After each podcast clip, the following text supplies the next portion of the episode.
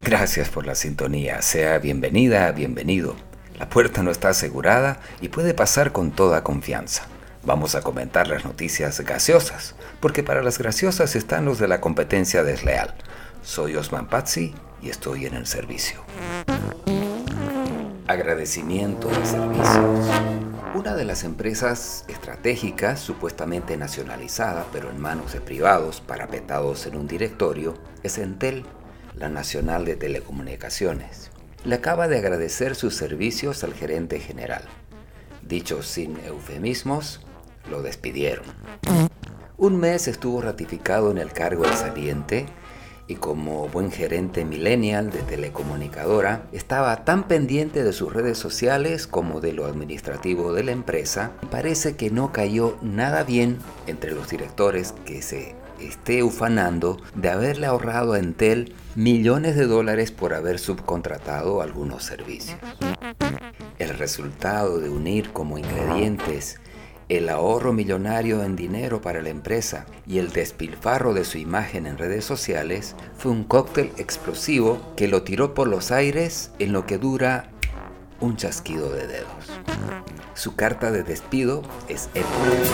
Tres líneas para los considerandos y tanto por cuanto, una línea de cierre y un atentamente. Concisa en extremo, como para millennial y para captura de pantalla sin reducción obligada. Referencia es agradecimiento de servicios. El justificativo es en virtud a. ¿A qué? Al acta de reunión de directorio de Entel SA llevada a cabo el día de hoy, viernes 7 de febrero de 2020. En el mismo párrafo, seguido de coma, se tiene a bien. ¿Qué se tiene a bien? Agradecer la prestación de sus servicios como gerente general de Entel SA. Y remata, deseándole éxitos en lo venidero, como si se pudiera desear éxito para el pasado. Seguido de coma, por fin aparece la palabra mágica. Me despido de usted.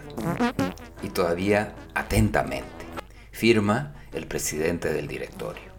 Por supuesto ya apareció el nombre del sucesor, que sacaron de un viceministerio en el gobierno transitorio que decidió que ya no desea ser transitorio.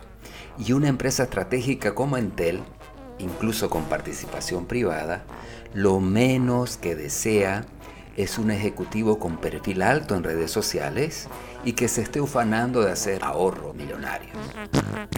Estratégica, vaya que sí. Ahora nos despedimos porque nos están tocando la puerta. Hasta pronto. Cualquier parecido con la realidad no es casualidad.